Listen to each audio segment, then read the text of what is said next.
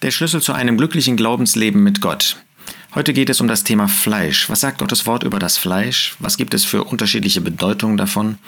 Denn Fleisch bedeutet durchaus nicht immer dasselbe. Und was hat Gott mit unserem Fleisch getan? Und inwiefern führt das dazu, dass wir wirklich glücklich sein können? Wir steigen einmal mit diesem besonderen Vers Johannes 1, Vers 14 ein. Und das Wort wurde Fleisch und wohnte unter uns. Das heißt, wir haben auch im Blick auf den Herrn Jesus dieses wunderbare Wort Fleisch, das nämlich gezeigt wird, dass er der ewige Sohn, der die ewige Offenbarung Gottes ist, das Wort, dass er Fleisch wurde. Wir verstehen sofort, das kann nicht meinen Körper. Der ewige Sohn wurde nicht Körper. Ja, er nahm einen Körper an. Aber der ewige Sohn wurde Fleisch. Das heißt, das Fleisch hier in diesem Zusammenhang bedeutet vollkommen Mensch nach Geist, Seele und Leib. Und zwar unabhängig, getrennt bei dem Herrn Jesus natürlich davon, dass irgendwie Sünde vorhanden wäre. Wir sehen also sofort, ähm, Fleisch kann man nicht einfach mit Körper übersetzen. Ja? Der Sohn ähm, Gottes, das ewige Wort, das Wort wurde nicht Körper, er wurde Mensch. Auch übrigens in 1. Korinther 15, ähm, wo über unterschiedliche Arten von Fleisch die Rede ist. 1. Korinther 15, Vers 39. Nicht alles Fleisch ist dasselbe Fleisch, sondern ein anderes ist das des Menschen und ein anderes das des Fleisch des Viehs und ein anderes das Fleisch der Vögel und ein anderes das der Fische. Ähm, damit ist nicht gemeint, dass jetzt die materielle Beschaffenheit ähm, des Körpers irgendwie unterschiedlich wäre, denn das ist bei allen ähm, genannten Lebewesen vergleichbar. Aber natürlich ist die Person jeweils eine andere. Es geht um ganz unterschiedliche Persönlichkeiten und damit wird das eben verbunden nach Geist, Seele und Körper. Also auch in diesem Zusammenhang können wir nicht sagen, Fleisch ist gleich Körper. Nun, wenn man Gottes äh, Wort einmal ein wenig durchforscht, das Neue Testament, was dort verbunden wird mit Fleisch, dann wird man erstaunlich feststellen, dass es ganz unterschiedliche Bedeutungen gibt. Zum Beispiel ist damit natürlich die Materie als solche gemeint.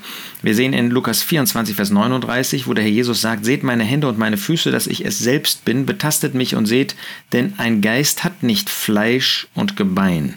Es ist also auch hier nicht Körper gemeint, weil das, der Gebein, das Gebein gehört ja natürlich auch zum Körper, sondern es ist einfach Materie gemeint. Dann sehen wir, dass äh, mit Fleisch die irdische, menschliche Leiblichkeit gemeint ist. Apostelgeschichte 2, Vers 26. Darum freute sich mein Herz und meine Zunge frohlockte, ja auch mein Fleisch wird in Hoffnung ruhen. Wir sehen also hier diese Körperlichkeit, diese menschliche Leiblichkeit, Leiblichkeit sage ich besser, aber eben in ihrem irdischen Kontext. Es meint nicht einfach den Körper, sondern diese Leiblichkeit ähm, als solche, ähm, die dort vorgestellt wird. Ähnlich auch in Römer 2, Vers 28. Denn nicht der ist ein Jude, der es äußerlich ist, noch ist die äußerliche Beschneidung im Fleisch Beschneidung, sondern der ist ein Jude, der es innerlich ist. Ja, das zeigt uns, dass da eine Leiblichkeit mit gemeint ist, nicht einfach ein Körper. Ähm, dann ähm, drittens finden wir, dass die menschliche irdische Natur und ihre Beziehungen uns durch das Fleisch vorgestellt werden. In Johannes 1, Vers 13 ähm, sagt der Schreiber, die nicht ausgeblüht, Kinder Gottes, die nicht ausgeblüht, noch aus dem Willen des Fleisches, noch aus dem Willen des Mannes, sondern aus Gott geboren sind. Das, der Wille des Fleisches äh, meint hier nicht die sündige Natur des Menschen, die wird dann später eher mit dem Willen des Mannes verbunden, sondern äh, es meint einfach die menschliche irdische Natur. Ähm, ähnlich interessanterweise auch in 1. Korinther 7, Vers 28, also die menschliche irdische Natur in Verbindung dann jeweils mit ihren irdischen Beziehungen. In 1. Korinther 7, Vers 28 heißt es, wenn du aber auch heiratest, so hast du nicht gesündigt, und wenn äh, die Jungfrau heiratet, so hat sie nicht gesündigt, solche werden aber Trübsal im Fleisch haben. Ja, das ist nicht das sündige Fleisch gemeint, sondern eben äh, sie eben Trübsal in Verbindung mit ihrer Beziehungen in der menschlichen irdischen Natur haben. Das sind also drei Bedeutungen von Fleisch im Neuen Testament, die wir mal ähm, neutral in moralisch-ethischen Fragen nennen können. Dann gibt es das Thema, was uns jetzt am meisten beschäftigt ähm, in unserem Leben hier auf dieser Erde, dass das Fleisch als die durch die Sünde gefallene menschliche Natur bezeichnet wird. Das heißt, das, was jetzt Gott feindlich gegenübersteht, die gottfeindliche äh, Natur. Ähm, wir können sagen, das alte Ich, manchmal nennen wir das eben die alte Natur. Ähm, es ist, wenn man so will, der alte Mensch, ähm, wobei der alte Mensch eigentlich ja nur bei dem Gläubigen genannt wird, dass er ihn eben ausgezogen hat im Blick auf sein altes Leben. Wir finden zum Beispiel in Römer 8, Vers 3, denn das dem Gesetz Unmögliche, weil es durch das Fleisch kraftlos war. Das ist diese in Sünde gefallene menschliche Natur, tat Gott, indem er seinen eigenen Sohn in Gleichgestalt des Fleisches der Sünde, ähm, da ist eben jetzt, äh, wird deutlich, dass dieses Fleisch bei uns eben durch Sünde geprägt war und der Herr Jesus ist eben auch in menschlicher Gestalt. Der Jesus ist als Mensch, so wie wir Menschen sind, gekommen, aber bei ihm war das nur die Gleichgestalt des Fleisches der Sünde, weil er als der Sündlose gekommen ist. Und Gott hat ihn für die Sünde sendend, die Sünde im Fleisch, das ist jetzt hier nicht mehr das sündige Fleisch, sondern das ist die Person des Herrn Jesus. Das ist auch nicht der Körper wieder gemeint, denn der Herr Jesus hat nicht ähm, äh, oder Gott hat nicht den Körper, die Sünde im Körper des Herrn Jesus verurteilt, sondern Gott hat die Sünde, die auf den Herrn Jesus gelegt wurde, und zwar auf den Menschen Christus Jesus, dort hat er sie verurteilt. Auch in Römer 7, Vers 18 finden wir diesen Gedanken des sündigen Fleisches, dieser sündigen Natur. Nun aber vollbringe nicht mehr ich es, die Sünde, sondern die in mir wohnende Sünde. Ja, das ist ähm, ähm, diese Verbindung, dass ähm, die in uns wohnende Sünde eine Natur ist, die eben mit dem Fleisch verbunden wird. Auch in äh, Römer 7, Vers 25, danke Gott durch Jesus Christus, unseren Herrn, also nun diene ich selbst mit dem Sinn, dem Gesetz Gottes, mit dem Fleisch, aber dem Gesetz der Sünde. Damit ist nicht der Körper gemeint, ähm, sondern das ist meine Person, ja, das ist die in die Sünde gefallene menschliche Natur, die wir eben mit der Bekehrung nicht verlieren, sondern die wir weiter haben. Und da gibt es eine fünfte Bedeutung noch, das ist der moralische Zustand des nicht erlösten Menschen vor Gott. Er wird dann oft bezeichnet als im Fleisch, Römer 7, Vers 5. Denn als wir im Fleisch waren, jetzt sind wir nicht mehr im Fleisch, aber wir waren im Fleisch. Wir sehen also hier, dass zwei ähm, äh, Aspekte des Fleisches verbunden werden mit der Verderbtheit der in uns wohnenden, der sündigen Natur, die auch in dem Gläubigen noch vorhanden ist. Eine Natur hat Kraft. Und das ist das Wichtige, dass wir verstehen, es geht hier nicht irgendwie um den Körper, es geht nicht um Glieder. Körper, der Körper hat in sich selbst überhaupt keine Kraft. Und Glieder erst recht nicht. Sondern sie werden von Menschen benutzt, die Verantwortung dafür haben. Ähm, das heißt, es geht hier nicht einfach darum, dass der Körper irgendwie das Äußere des Menschen ähm, durch Sünde geprägt ist, wenn es jetzt um diese negativen Seiten geht, sondern es geht darum, dass es eine Natur gibt, in dem ungläubigen Menschen ist das sein ganzes Leben, es ist seine Identität. Bei dem Gläubigen ist es etwas, ähm, was wirksam wird, was kräftig ist, was den Menschen sogar unter die Macht bringen kann. Wir sehen in Römer 6, Vers 12, also herrsche nicht die Sünde in eurem äh, sterblichen Leib. Damit ist ja mit der Sünde ist ja hier nicht gemeint ähm, irgendwie der, der Körper, der herrscht oder, oder irgendetwas Äußeres, was herrscht, sondern es ist dieses, diese sündige Natur, die in uns wirksam ist und die in unserem sterblichen Leib aus natürlich dann ähm, wirksam wird, aber sie ist eben durch das Fleisch, durch diese Natur, die Macht hat, die Kraft besitzt, so stark sogar, dass ein Gläubiger, 1. Korinther 5, der Böse genannt wird. Tut den Bösen von euch selbst hinaus.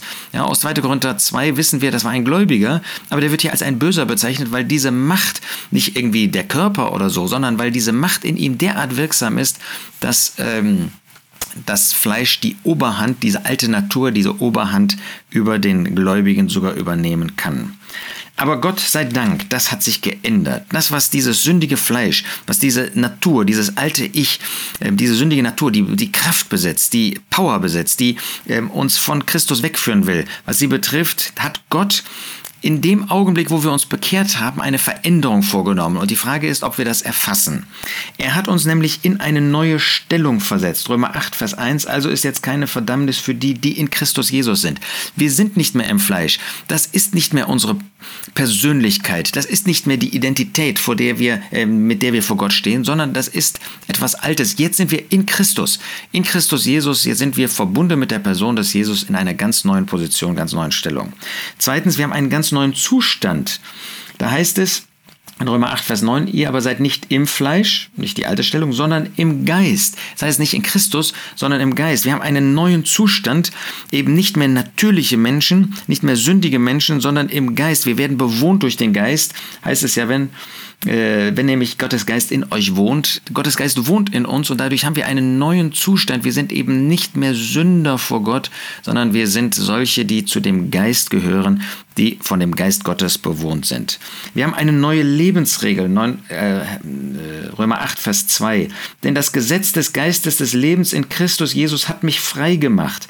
Es gibt eine neue Lebensregel. Das Gesetz hier ist nicht das Gesetz vom Sinai, sondern eine neue Gesetzmäßigkeit, dass nämlich in dem neuen Leben, äh, das wir besitzen, nun der Geist Gottes wohnt und dieser Geist Gottes wird uns immer auf Christus hinweisen. Er wird immer Christus vor unser Herzen stellen und wird uns dadurch dahin führen, dass wir ihn ehren. Dadurch haben wir eben auch eine neue Lebensausrichtung in unserem Leben. 8 Vers 5, denn die, die nach dem Fleisch sind, sinnen auf das, was des Fleisches ist. Die aber, die nach dem Geist sind, auf das, sinnen auf das, was des Geistes ist. Unsere Ausrichtung ist jetzt, dass wir den Geist Gottes wirken lassen, dass der Geist Gottes in unserem Leben ähm, Gott verherrlicht, Christus verherrlicht, Christus groß macht. Das heißt, unsere Lebensausrichtung ist völlig neu. Nicht mehr die Sünde tun, sondern den Geist wirken lassen. Wir haben damit auch eine neue Gesinnung. Kapitel 8, Vers 6. Die Gesinnung des Fleisches ist der Tod, die Gesinnung des Geistes aber Leben und Frieden. Wir äh, sinnen nicht mehr auf das, was mit dem Tod in Verbindung steht, was letztlich zu dem Tod führt, sondern wir äh, haben eine neue Gesinnung, die durch Leben und Frieden geprägt ist. Wir haben auch eine ganz neue Hoffnung.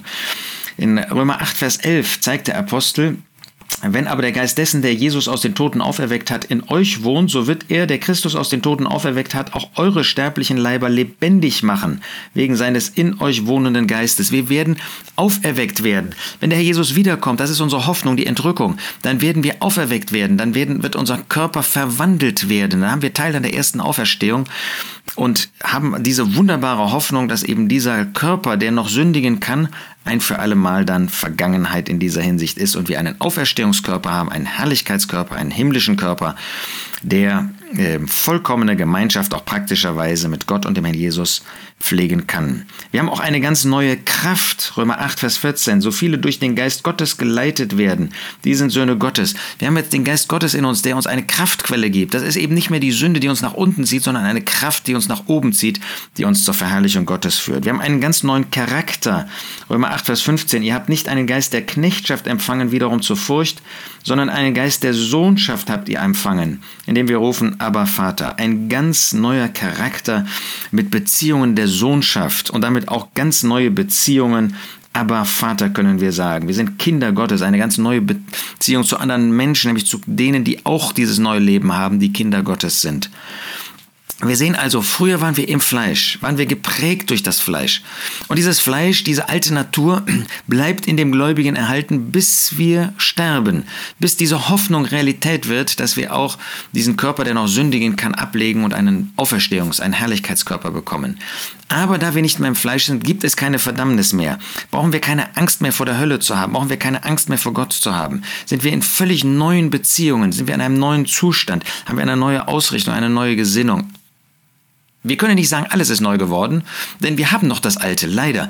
Immer noch kann diese Sünde bei uns dominieren, kann sie wieder die Macht über unser Leben übernehmen. Aber das muss nicht mehr so sein, sondern Gott hat mit dem Fleisch gehandelt, mit dem sündigen Fleisch. Er hat es in Christus gerichtet, sodass diese Natur nicht mehr über uns dominieren muss, wenn wir durch den Geist geleitet unser Leben führen. Das wünsche ich dir, dass du dieses Bewusstsein hast, dass du nicht übersiehst, was das ist, dass es nicht um den Körper oder etwas Äußerliches geht, sondern wirklich um eine Natur, die mächtig ist.